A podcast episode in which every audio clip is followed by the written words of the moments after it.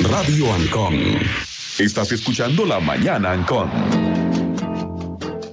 10, 2 minutos de la mañana. Le saluda Guillermo Ruiz. Esta es La Mañana Ancon por Radio Ancon. Me acompaña don Camilo Coronado. Usted nos escucha a través de los 92.1 FM en Panamá, 92.3 en provincias centrales, 92.1 en Chiriquí, Bocas del Toro, Panamá Oeste y 102.7 en Colón, 100.3 en Darien, www.radioancom.com Com. Vámonos con la Casa Blanca. A esta hora está.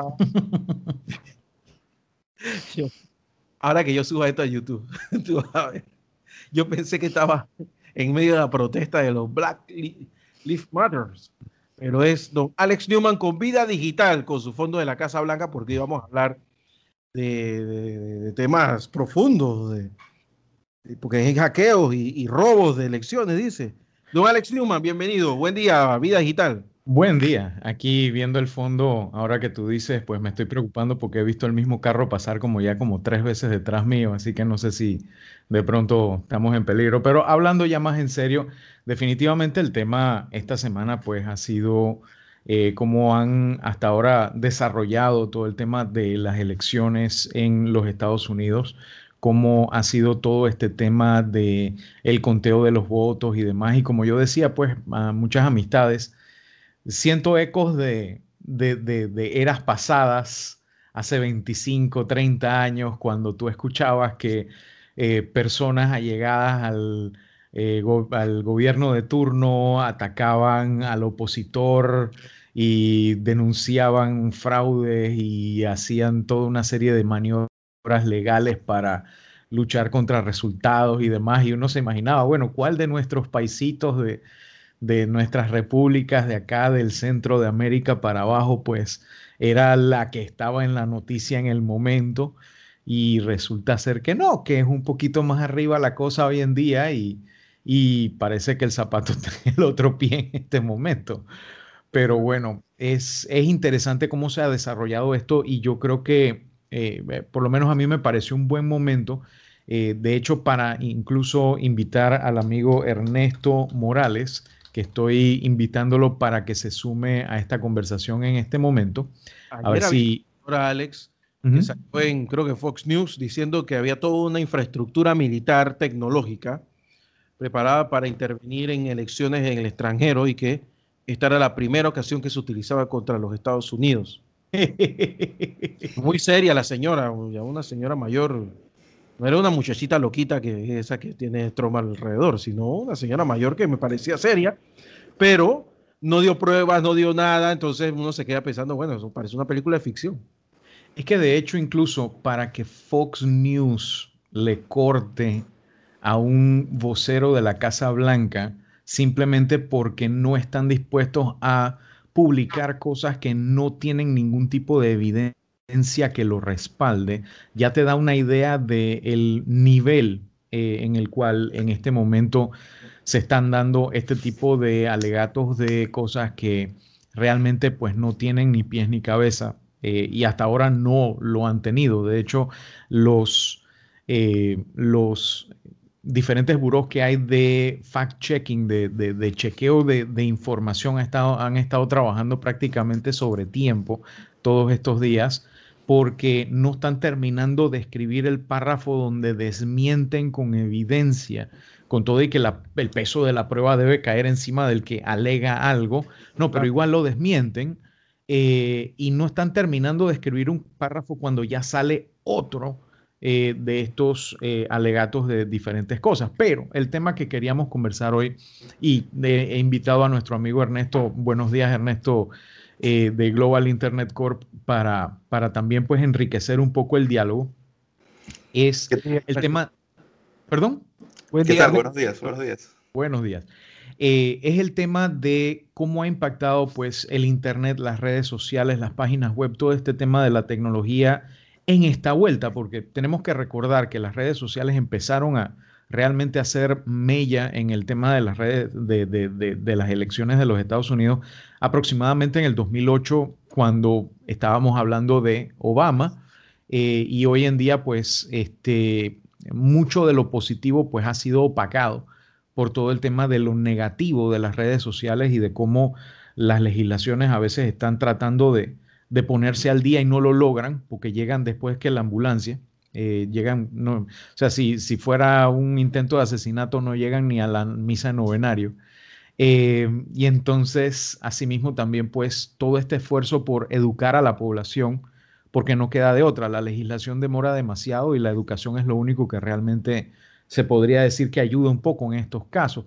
Buenos días, Ernesto. ¿Cuál es tu, tu impresión hasta ahora del uso de las redes sociales en las elecciones en los Estados Unidos y cómo tú crees que eso nos puede afectar a nosotros quizás eh, no solamente ahora en este momento, sino eh, con el discurso actual, sino también lo que venga eh, en nuestras elecciones que coincidirán hasta cierto punto las próximas elecciones de Estados Unidos con la campaña electoral nuestra. Así que va a ser una de esas épocas interesantes. Bueno, mira, muchas gracias por la invitación. Primero que todo, Alex, buenos días a todos. Eh, para ponerlo un poco en contexto, eh, debe recordar lo que pasó en el 2016, donde hubo una cantidad enorme de compra de publicidad en todas las redes sociales y se crearon decenas de miles de cuentas falsas. Y estas cuentas se dedicaban específicamente a promover desinformación, a desinformar, de un lado o del otro. Pero se supone que políticamente debían favorecer al candidato Trump en aquel momento y desprestigiar a la candidata Hillary Clinton. En esta ocasión, habiendo ya hecho diferentes, em, puesto en, prueba diferentes programas para prevenir precisamente que volviese a pasar, eh, tanto Facebook como Twitter se dedicaron a eliminar decenas de miles de cuentas falsas que habían detectado en aquel momento y que se volvieron a detectar, aunado a que la NSA y el, FBI les dijeron, miren, se aproxima otra ola, se aproxima más compras de más compras de publicidad, más cuentas falsas. Hemos comprobado que definitivamente hay una eh, intención de, de, tratar de disuadir a, las personas que quieren votar en contra de Trump y tratar de promover las, las, las votaciones a favor del candidato actual, de que era Trump. Así que esto, hay que poner ojo con esto. Así que eh, pusieron en funcionamiento sus distintos programas. Eh, Facebook, por su lado, eh, puso más personas. Ellos, ellos trabajan mucho más con, con distintos terceros.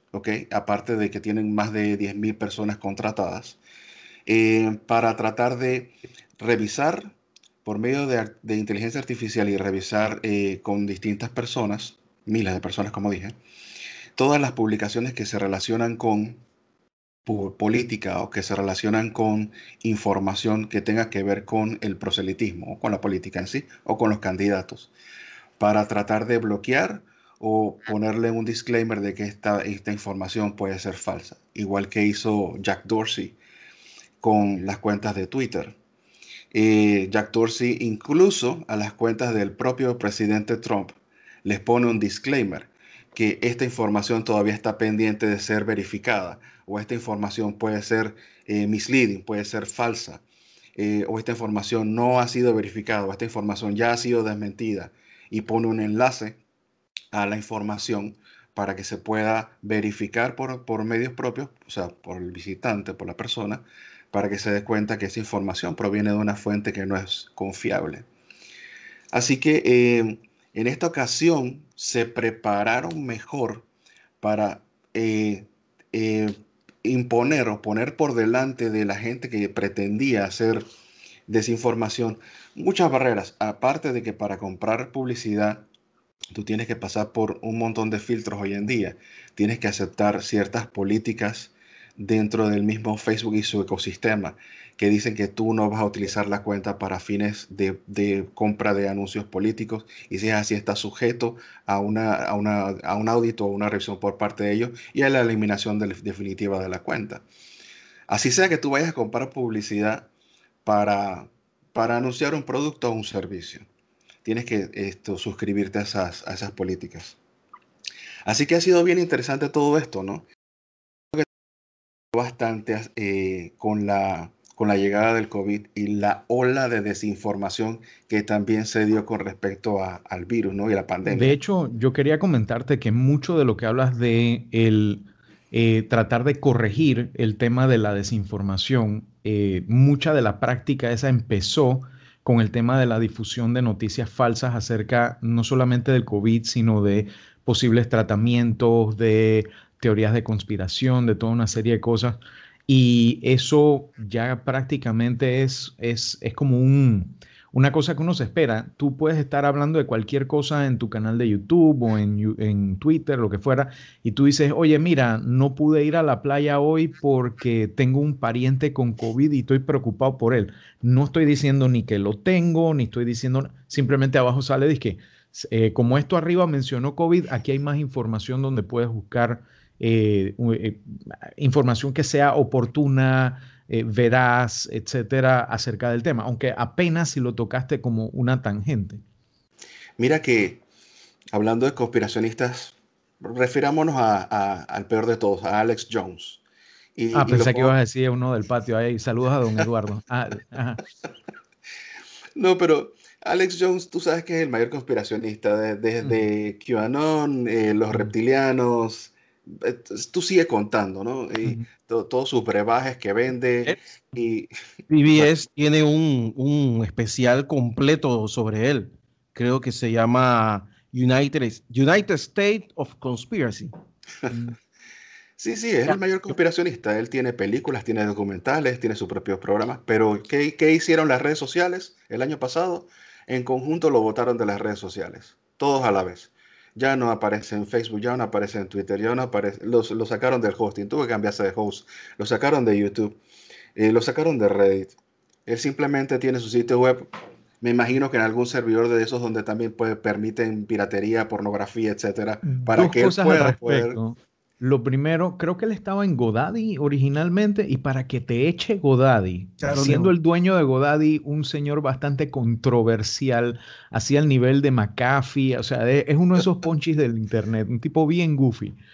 Eh, y otra cosa que quería mencionar, tú que tienes eh, experiencia hospedando sitios legítimos en Panamá, yo no sé si te has fijado, que eh, varias veces me ha pasado que la gente me dice, oye, pero ¿qué tal son esos hospedajes en Internet donde el server es en Panamá y todo lo demás? Yo le dije, mira, tienes que hacer tu diligencia de vida siempre, porque lamentablemente, y recuerdo el caso de uno que estaba eh, físicamente ubicada las oficinas en el edificio eh, Torre Ventura, no me acuerdo, el que está en Tumba Muerto por ahí, por, por, por, por cerquita del, del Dorado. Este, es uno de los lugares más importantes en el Internet, en el hospedaje de la dark web, de pornografía, de este, sitios web donde se comparte información de, contraseñas que se han robado de diferentes lugares. O sea, la cantina de Star Wars es una iglesia al lado de la clase de monstruos que te encuentras en algunos de los hospedajes aquí en Panamá eh, y bueno, me imagino que dentro de tu experiencia también en cuanto a hospedar sitios web para comercio electrónico, tendrás muchísimas historias de guerra acerca de gente que, son como refugiados que vienen de estos sitios de, dudosa reputación, por la cual lamentablemente pues Panamá es uno de los lugares que, que hospeda este tipo de cosas. No, y no digamos que son data centers siquiera. No, Eso es simplemente un, un closet en una oficina. Sí, las computadoras una al lado de la otra, ni siquiera un rack con servidores propios, ¿no? Y asimismo, como tú ves la situación de, de, de, paupérrima en, en, ese lugar, pues así mismo es la calidad de los clientes. Bueno, allá va a parar ese tipo de gente, ¿no? Afortunadamente. pero, pero a partir de todo esto, lo que yo veo como más positivo es que sí se han activado. Lastimosamente las redes sociales no se han activado porque querían se han activado porque los obligaron. Se tuvieron que, tuvieron que ellos imponer, a pesar de que no se los podían imponer, sino que podían solamente hostigarlos en el Senado. Ahí tuviste, tuviste hace ¿qué? mes y medio quizás a Jack Dorsey y, a Max Zuckerberg eh, en, una audiencia en el Senado, eh, eh, básicamente exigiéndoles un mayor control y reclamándoles además que por qué a Trump sí y por qué a, a, Biden no, eh, hierba, ¿no? De parte de los republicanos. Pero, pero exigiéndoles que, que sí hubiese más controles. Y ellos están diciendo, no pueden haber más controles si se, si se restringe el derecho pues, a, la libre expresión. O sea, no puede haber simplemente control por haber control. Pero, pero sí hay controles interesantes. Por ejemplo, eh, Twitter eh, está poniendo en práctica esto, eh, una, una, política de birdwatch. es como un, un crowd em, un auto, una autocensura, eh, eh, no, no, no como autocensura, sino permitir que los usuarios puedan en todos los tweets poner notas y en esas notas eh, contribuir diciendo, mira, esta noticia no tiene una fuente verificable o esta noticia sí tiene una fuente y esta es la fuente de esa noticia. Pueden verificar los hechos aquí, aquí, aquí. O esta noticia no tiene ninguna fuente confiable, no es verificable. E ir aportando a, la investigación o a la confiabilidad de, una noticia que aparenta ser falsa o que pudiese ser verdadera. Entonces se le está dejando del lado del visitante, del lado del usuario, del que tiene una cuenta de Twitter que pueda participar en, verificación de, cuentas o de tweets, en, el caso de Twitter. Entonces eso se ha vuelto bien interesante porque eso no existe actualmente en ninguna otra de las redes, que los usuarios puedan de manera oficial con una herramienta, un botón específico, eh, contribuir a, verificación de, un tweet o de una noticia. Entonces eso eleva un poquito el discurso, ¿no? Ahora, he visto que también, por ejemplo, salió a, colación una red social, entre comillas, nueva, porque tiene como dos años de existir, que se llama Parler, que supuestamente una de las cosas que de la cual se jactaba es que no censuraban eh, a la derecha sobre todo, pero que aparentemente se ha convertido en un refugio de los supremacistas, de los racistas y de otro poco de, gente de esa interesante, al punto de que creo que un, eh, un, sheriff de un pueblo en Estados Unidos lo, tuvieron que votar porque eh, se puso a llamar a la violencia y a atacar a personas simplemente por su... Ajá. Joseph Arpaio en Texas. Ese era el que vestía a la gente de rosado. Por ejemplo. Entonces, este, es interesante cómo ya, a mí ya me han, me han llamado un par de personas a preguntarme, oye, y estas otras redes sociales que están saliendo y todo lo demás, siento como que están tratando de aprovechar el río revuelto para tratar de ganar popularidad. El, el tema es que lo están haciendo como de mala manera, pues. Lo que pasa es que esa red social salió cuando Reddit empezó a bloquear y a eliminar también las cuentas que se dedicaban a promover eh, a los neonazis, a las supremacistas blancos y a todo aquel eh, o a toda aquella persona o agrupación que tratara de, imponer su, su, ideología política, eh, incluso religiosa, por encima de los demás con un discurso de odio porque no era el problema, el problema no es una ideología, sino es el discurso de odio, el, llamado a la violencia. Entonces Reddit se deshizo de ese poco de gente y ese poco de cuentas. Entonces empezaron a, salir diferentes redes, pero Parler fue una de las que destacó un poquito más porque aprovechó la ola y aprovechó el momento, aprovechó el hate de en ese momento, que coincide con, con el, el alza en el discurso de, de, Alex Jones, porque en ese momento estaba haciendo eh, Trump lo estaba llamando para participar de, los, de sus programas de radio, para participar en vivo en, los streams. Y poco después de eso, le cortaron todas las vías a Alex Jones en todas las redes sociales y los sitios web. Así que es bien interesante.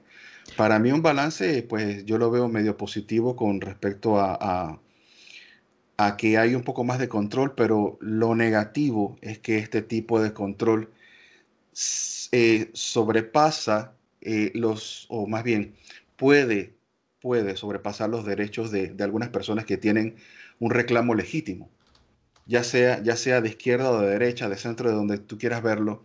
Eh, las personas deben poder tener el derecho de expresarse sin necesidad de que les aparezca una, una notificación de que su opinión puede ser revisada, su opinión puede ser censurada, su opinión está sujeta a verificación Sí, parece que la NSA no le gustó el plan. Debe ser que lo está censurando Bill Gates.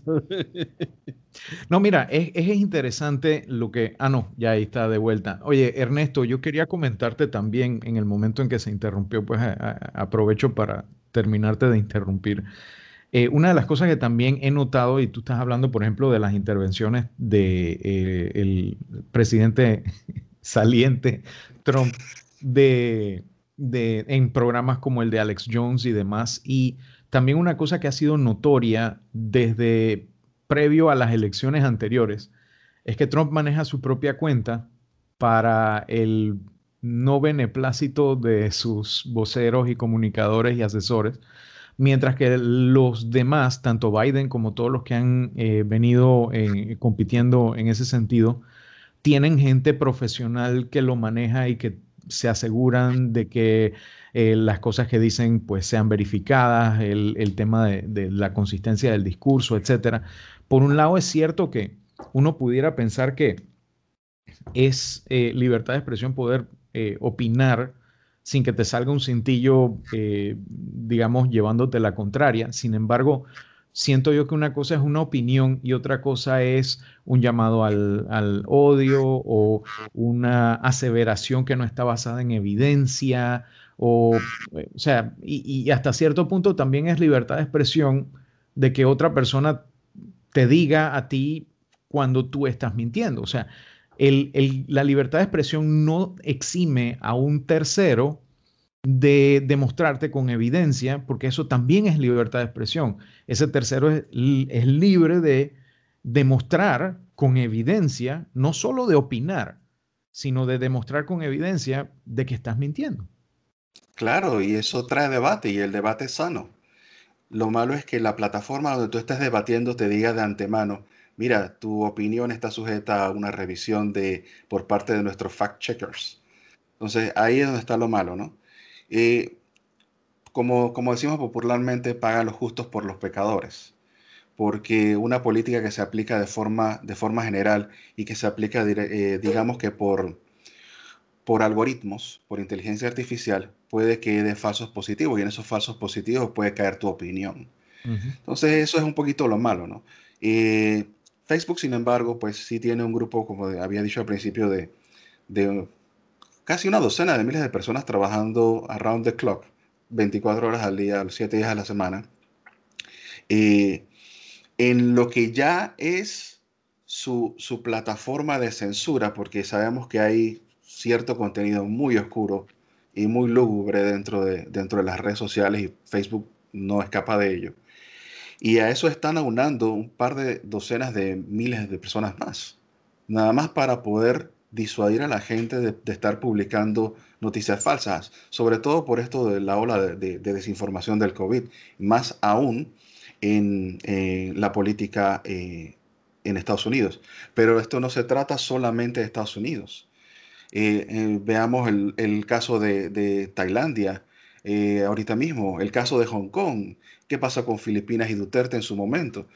O sea, en cada uno de esos casos y en, todos los, en distintos países, en, en distintas latitudes del mundo, se da lo mismo. Pasa exactamente igual. La desinformación puede llevar a, una población a tomar decisiones eh, basadas en, en, información incompleta, en información falsa, porque en algunas, algunas partes del mundo el único medio de información puede ser una red social. Eso lo vemos en países asiáticos muy comúnmente y sobre todo en países africanos también, donde, donde su único medio de comunicación, digamos, es Facebook. Y si solamente su, su, medio de comunicación o su medio de consumir noticias es Facebook y además les añaden un montón de noticias falsas, tú puedes disuadir la, la opinión de una población entera hacia un, hacia un lado o el otro y, eso pues trae consecuencias negativas. La cosa es, tú estás hablando, por ejemplo, de países asiáticos, países africanos, etcétera. Yo me remito a la experiencia que tiene Guillermo en cuanto a la política criolla. Tú que has sido un observador, Guillermo, de las de la situación acá en Panamá. ¿Cómo tú has visto el tema del uso de la desinformación aquí? Porque lo pregunto porque así como muchas de las cosas que aplicó Obama en el 2008, aquí se intentaron aplicar en el 2009 muchas cosas que se aplicaron en el 2012, acá las aplicaron en el 2015 y así sucesivamente con, con algo de desfase siempre nosotros acá, al igual que las películas nos llegan un par de semanas después, las prácticas políticas también acá las heredamos. Bueno, los medios de comunicación eh, digitales, algunos bien intencionados, otros no tan bien intencionados, también nos han ido llegando, ¿no? Y eso es otra cosa que a mí me preocupa. Yo, yo ahora estaba viendo y te iba a comentar eh, que están proliferando estos canales de televisión por YouTube. The First, eh, Newsmax y otros que han comenzado como nativos en, YouTube y, son, mira, hay, en, The First hay una tal Dana Loesch, ahora a las, a las 2 de la tarde, que ella en, su estudio tiene una pared llena de armas automáticas. O sea, ya te imaginas qué es lo que habla, ¿no? Y, eso estaba sucediendo. Entonces, pero el problema es que si tenemos estos, este ejército de fact-checkings, eh, ¿a dónde vamos a quedar? Yo, yo, yo, no me imagino aquí en Panamá un, a, nadie censurando así de esa manera. Eso, eso me preocupa. Lo que sí es bueno, por lo menos, es que se empezó hasta cierto punto algunos canales Creo que el que arrancó eso fue TVN y luego Telemetro pues le siguió la corriente de hacer estos segmentos donde se hace la verificación de lo que dicen los políticos o las figuras populares locales. Y yo creo que es una, una cosa que, que debe servir como catalizador no solamente para seguirlo haciendo y para que los, políticos y las figuras locales sepan que definitivamente eh, la gente no necesariamente va a seguir siendo tan, tan engañable, sino que por otro lado también crezca una cultura de que uno mismo verifique las cosas antes de compartirlas, a diferencia de lo que pasa, por ejemplo, en los grupos de WhatsApp de las tías.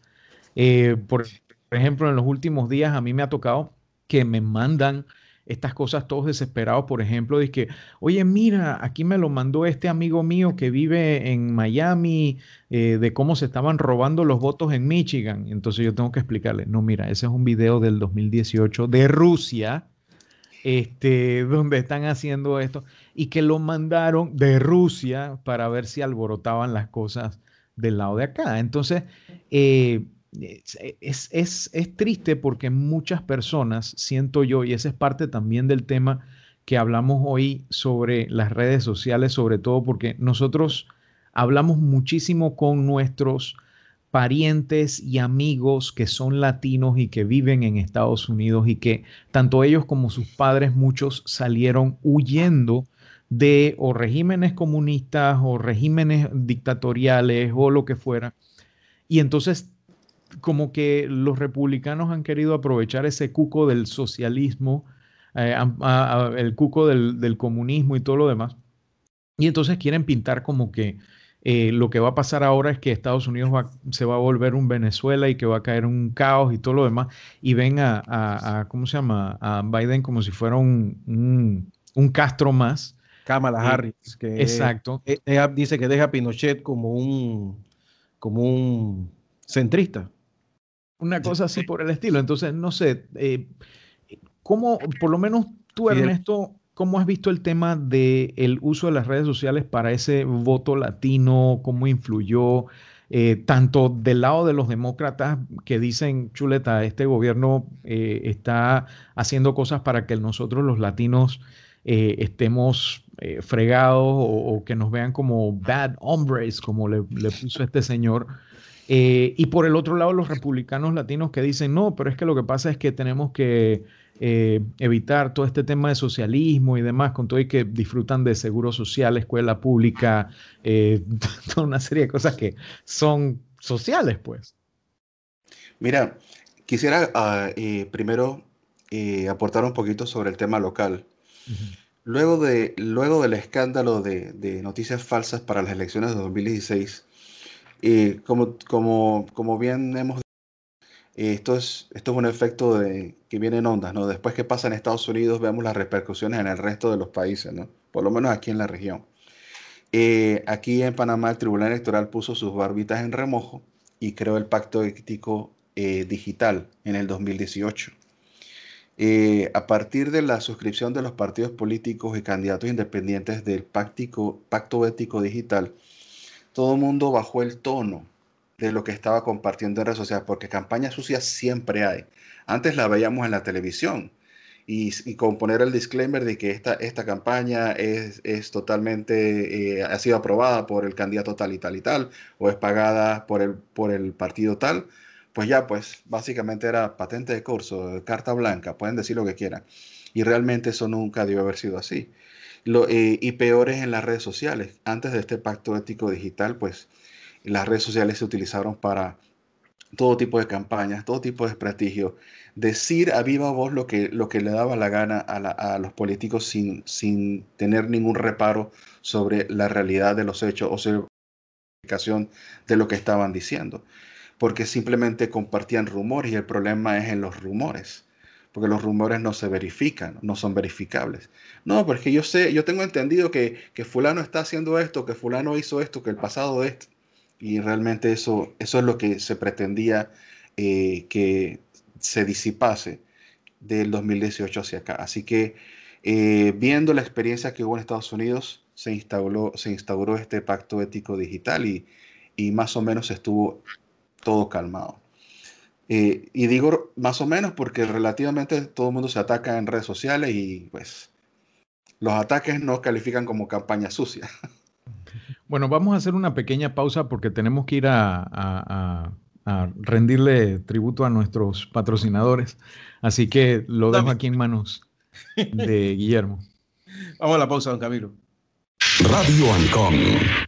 Únete a la batalla por la Copa Sambo, featuring Fortnite, con más de 12 mil balboas en premios. Serán 32 torneos y dos categorías, de 12 a 14 años y de 15 a 17 años. Para inscribirte, abre una cuenta de ahorros con 25 balboas o deposítalos en tu cuenta y diviértete ahorrando. Más información en copasambo.com. Organiza Easy Gaming y Caja de Ahorros, el banco de la familia panameña. Aplican condiciones y restricciones detalladas en copasambo.com. A regresarte contesto el resto de la pregunta. Ha llegado tu oportunidad de tener casa propia. A tan solo 25 minutos de la línea 2 del metro, en Chepo Centro, cerca de escuelas, hospitales, bancos y supermercados. Ingreso familiar de 650 dólares. Letra quincenal dólares. Las casas aplican al bono solidario del MIBI. Cuentan con tres recámaras, dos baños, sala, comedor y finos acabados. Además de una área recreativa para toda tu familia con acceso al río. Contáctanos al 6130-0421. 6130-0421. Visítanos en nuestra página web www.villasdelaprovidencia.com. 6130-0421.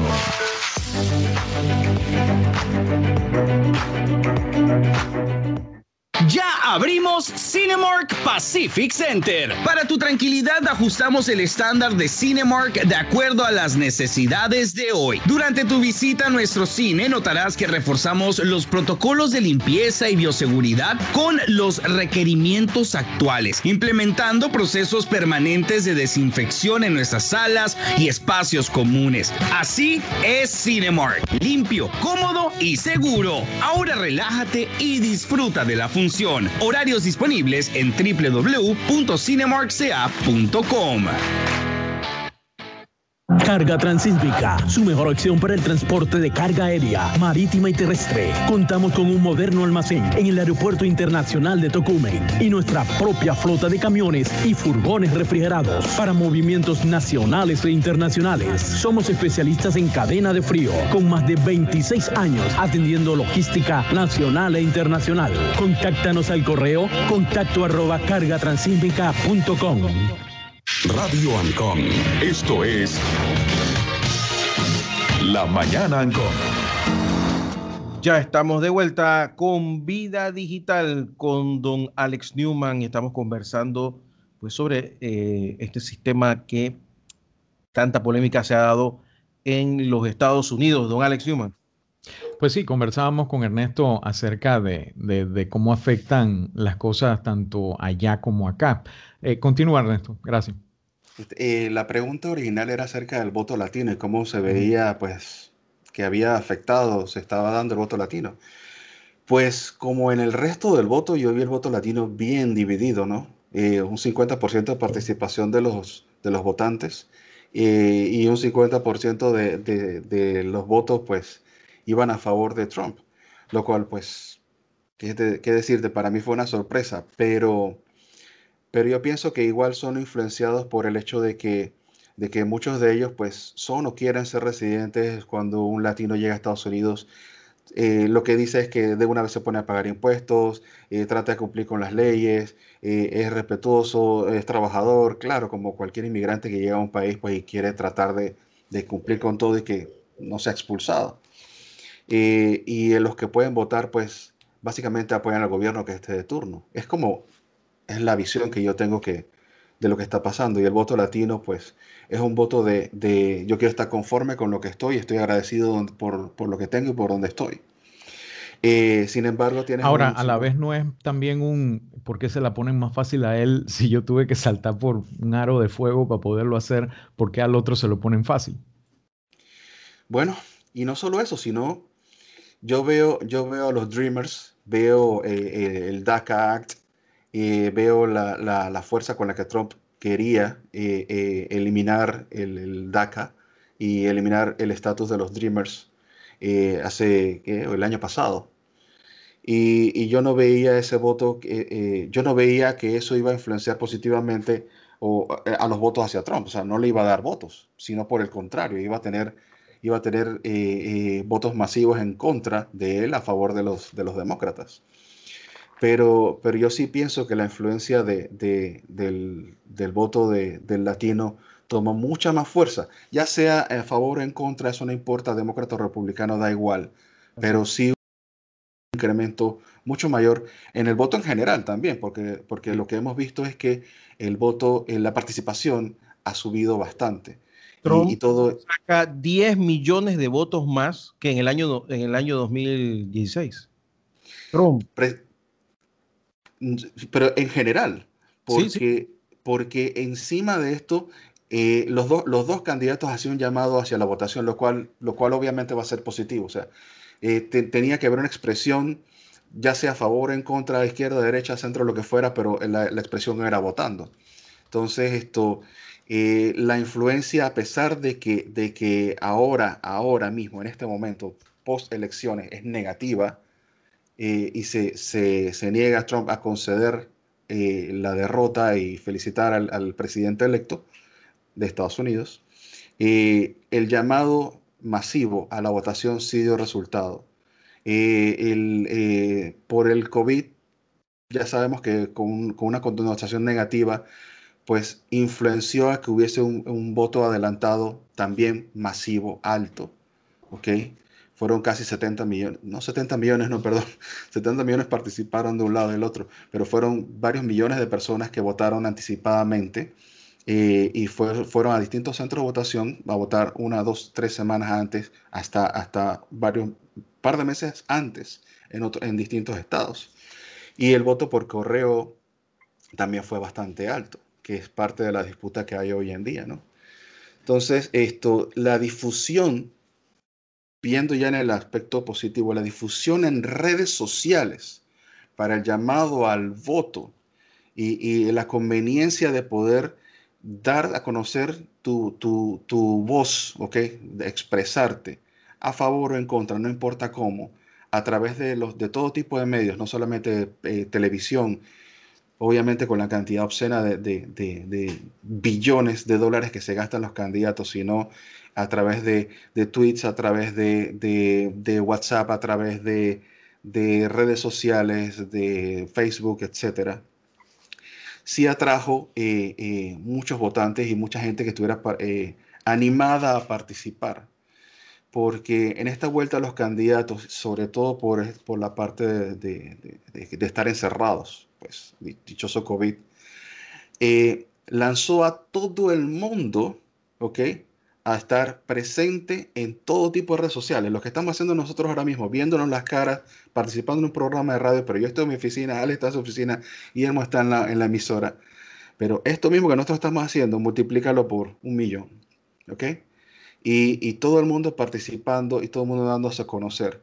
ya no solamente en, tu área local, sino tú veías a candidatos eh, al Congreso que, que lograban una voz que, se, que resonaba a través del país porque el impulso que le daban las redes sociales era un impulso que de hecho ellos mismos ni se esperaban.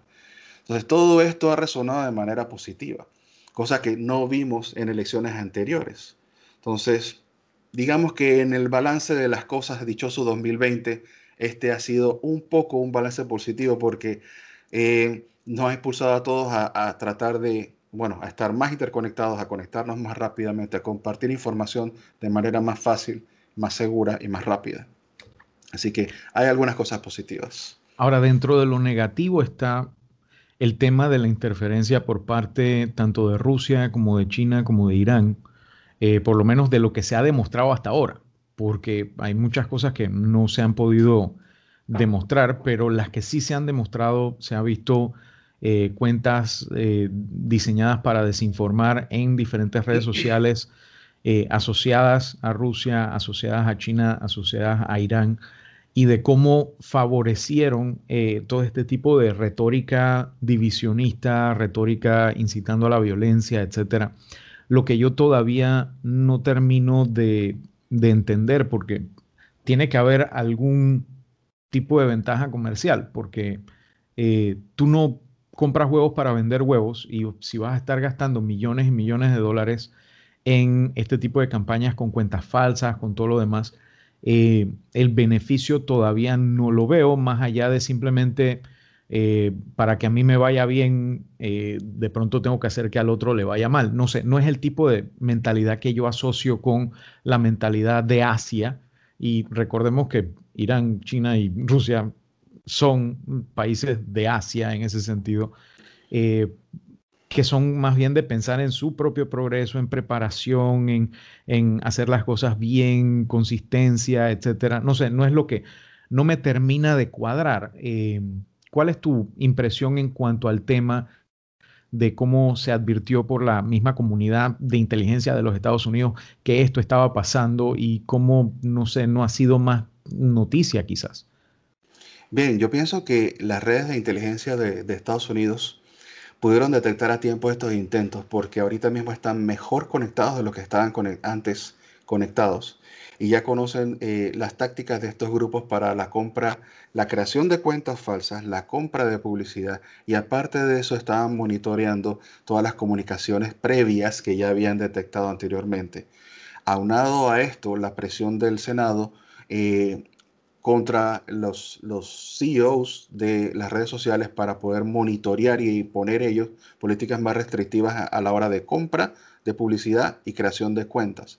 Porque las, las cuentas las pueden crear, pero la compra de la publicidad, el, compartir esa información, pues les cuesta más, es mucho más forzoso, es mucho más trabajoso si no puedes comprar publicidad. Em, fue un esfuerzo, digamos que en conjunto con la de las autoridades, y las redes sociales, aunque fue, como digo, forzado, ¿no? Em, ¿Qué ganan China, Rusia, Irán, etcétera? Desestabilizar. En realidad, ni siquiera dividir era lo que se quería en las elecciones anteriores, ¿ok?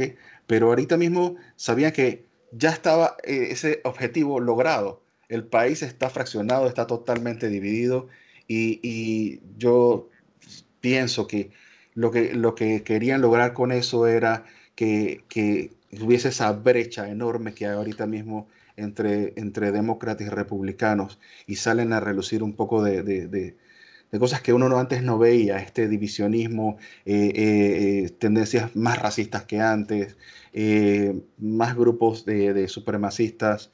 Wow, ahorita mismo todo eso está exacerbado. Pero, pero si ya tú tienes que este país este, con esta enorme economía y con esta enorme influencia sobre el mundo, ¿ok? Está fracturado, está dividido, es aislacionista porque tiene un presidente que se ha aislado de todo el mundo. Se ha salido de la OMS, se ha salido del Acuerdo de París, se ha salido de, de, la OTAN, se ha, salido, se ha salido de cuanto ha podido, ¿ok? Eh, el, el, acuerdo de proliferación de armas de, de Irak también lo, lo, lo eliminó ahora simplemente pueden eh, procesar uranio como les dé la gana. todo eso es lo que les conviene, esa, esa, inestabilidad eh, trae beneficio, porque ¿a dónde van a mirar entonces los países que necesiten comprar armas, que necesiten apoyo económico, que necesiten esto, préstamos? De petróleo. Ah, bueno, mira, China, esto, China, ¿me puedes prestar 2 mil millones de dólares? Necesito 4 mil millones de dólares. Mira, China, necesitamos un canal nuevo. Mira, China. mira, esto, están los países árabes hartos en dinero, no saben qué hacer con el dinero. Ah, bueno, mira, eh, pero ¿dónde actúan los países árabes? En ningún lado aquí. No tú ves grandes inversiones eh, eh, de países árabes en, esta región, en ningún lado. Sin embargo, no, sí. No le interesa tampoco. Pero, pero desestabiliza al, policía del mundo, desestabiliza a, la economía más grande del mundo. Todos los demás jugadores eh, cogen poder, cogen fuerza. Entonces, ese es parte de los beneficios que, yo veo que están teniendo esto, estas regiones actualmente. Mira, eh, eh, Rusia es uno de los, de los, más grandes productores de, de gas, ¿okay? de gas natural de, de, y de petróleo del mundo. Simplemente que sus reservas pues son sus reservas. Pero, pero la exportación de, de, ese gas, la exportación de, ese, de, ese, de esas reservas de petróleo les conviene a ellos muchísimo más. Controlar el discurso, controlar la región, eh, eh, intervenir. China sobre Hong Kong, China sobre el resto de la región de, de, nuestro, de nuestra América, no nada más de Estados Unidos. Esto se trata de estabilización y, lograr eh, objetivos de, control. Definitivamente. Yo sé, Alex, si, eh, que tenía hace rato ganas de hacer una, una, pregunta sobre Por favor. qué pasó ayer. Yo, yo, creo que tú lo viste, Alex, esta señora que salió muy, muy conspicua en Fox diciendo de que hay un aparato militar en Estados Unidos, ojo que ella representa al presidente de los Estados Unidos. Eh, es un aparato militar que es utilizado por los eh, servicios secretos militares para intervenir y manipular las elecciones en el mundo y que esta es la primera vez que se utiliza internamente. El Hammer. Eso, eso, eso tiene algún sentido más allá de las películas de, ciencia ficción. Que, a ver, tecnológicamente todo es posible, pero yo me imagino que debe haber controles para evitar que esas cosas sucedan. No solo eso, sino que al final el, el jefe de los Joint Chiefs of Staff es el presidente. Eh, es el tipo de cosas que, aparte, si vas a hacer un fraude solamente para cambiar el presidente, pero vas a perder eh, sillas en el Senado y en el Congreso, y es como que, no sé, no, no, le, no le veo la lógica.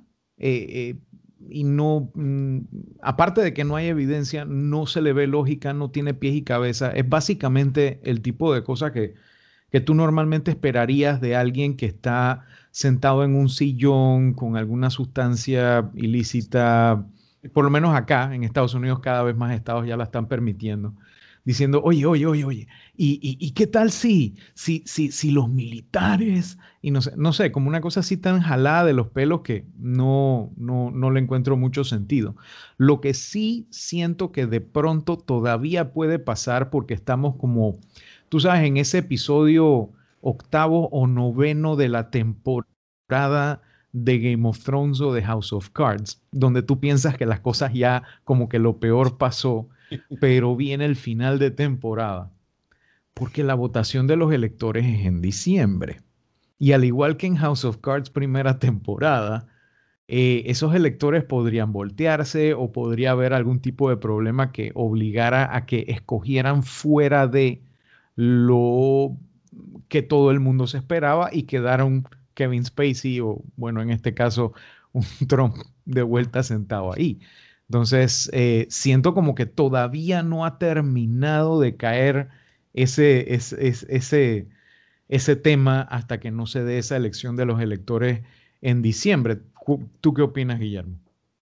No, lo que pasa es que lo que estaba recordando es que eh, el comentario que les iba a hacer a ambos es el peligro que ha sido sostener en el, en el tiempo por las redes sociales sin control alguno a cualquiera decir cualquier locura.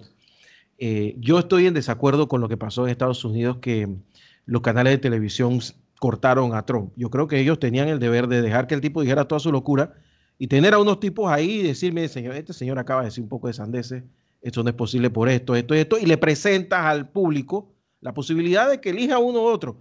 Pero eh, también está lo otro, que es, bueno, yo soy amplio y en YouTube, pues, usted conoce el mundo desconocido. Este tipo tiene cualquier cantidad de tiempo y cuando tú ves la cantidad de locos que lo sigue, llega a tener hasta un millón de personas que lo están viendo a la vez. Yo recuerdo el día que, dijo la teoría, que fue la primera vez que YouTube le tumbó finalmente la transmisión, cuando él decía que los seres que nos estaban protegiendo de la invasión alienígena habían traído el coronavirus mm. Eh, del planeta no sé qué y que él era un contacto con ellos. Pero había un millón de personas viendo eso. E, ese es el tipo de cosas que a mí me, aterra. Yo he visto aquí ya medios de comunicaciones digitales que tienen amplia cobertura porque están utilizando esta, esta, este nuevo paradigma que muy bien lo explota, por ejemplo, RT, con la muchachita esta bonita, Ina, eh, que te dicen una verdad, pero te la contextualizan. Entonces utilizan estas herramientas visuales de Internet fáciles de, de entrar te ponen a una muchacha muy simpática que habla muy bien, que es rusa, pero que habla como si estuviera en Argentina, y, de repente tú dices, oye, ¿será que tiene razón? Eh, imagínate cuánta gente hay así. Entonces, esa es la parte que yo veo peligrosa, em, más allá de que sí se pueden manipular elecciones. Bueno, aquí tuvimos, ¿te acuerdas, Alex, que estuvimos hablando de lo que pasó en Bolivia? Pero entonces ahora queda la duda ok, se manipularon las elecciones en Bolivia, pero ¿cómo me explicas que volvió a ganar el partido de Evo? Me, me, quedo pensando, ¿será que sí se manipuló de verdad? Es, es realmente difícil porque, bueno, muchas de estas cosas a veces no tienen ni pies ni cabeza. Yo, yo soy muy de pensar en, en la cuchilla de Ockham. Eh, la explicación compleja no es necesariamente la, la, más factible, eh, casi siempre es la más sencilla.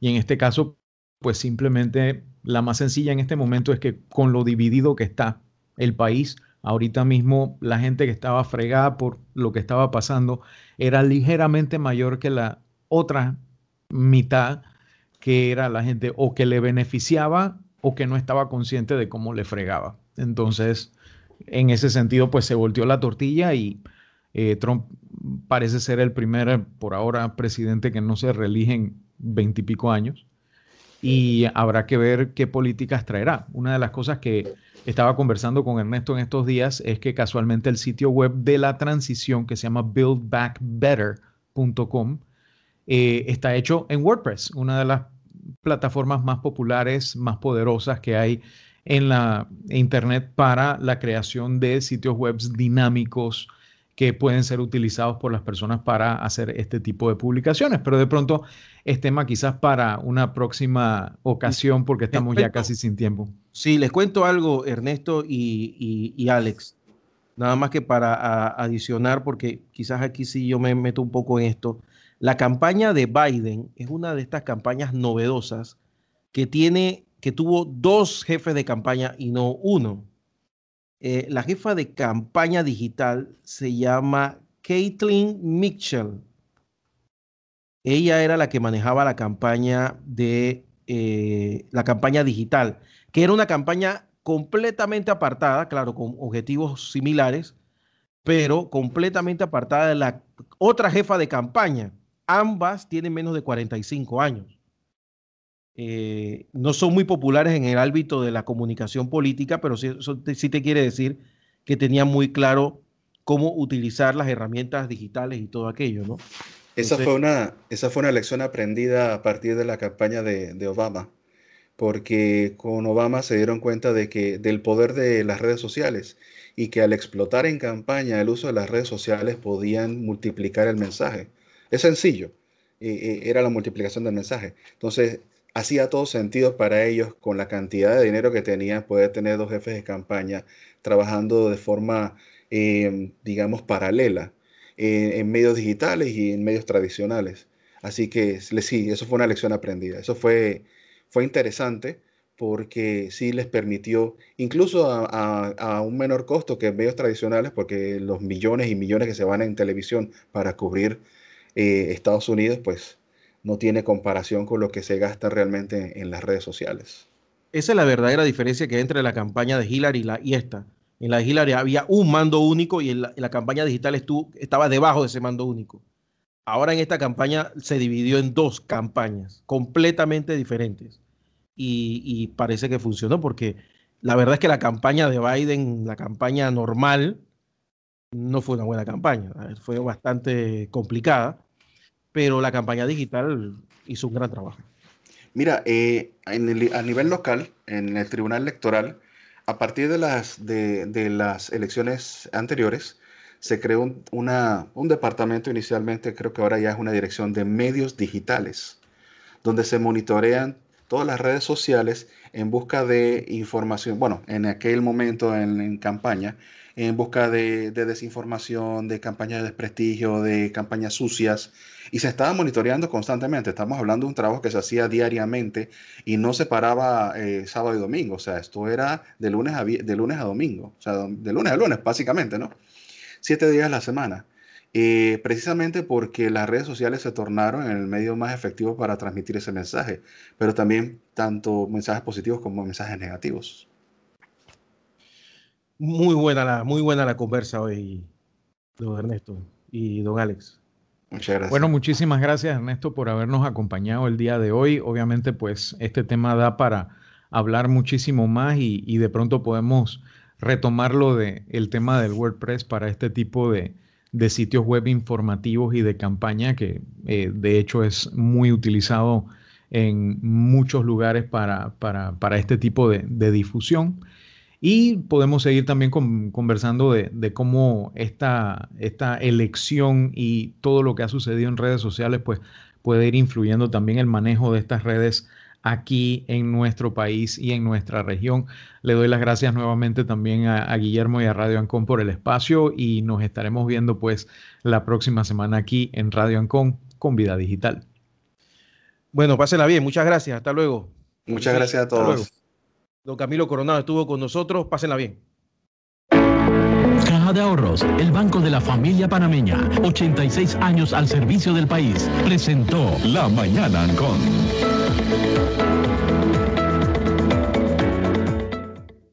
Radio Ancon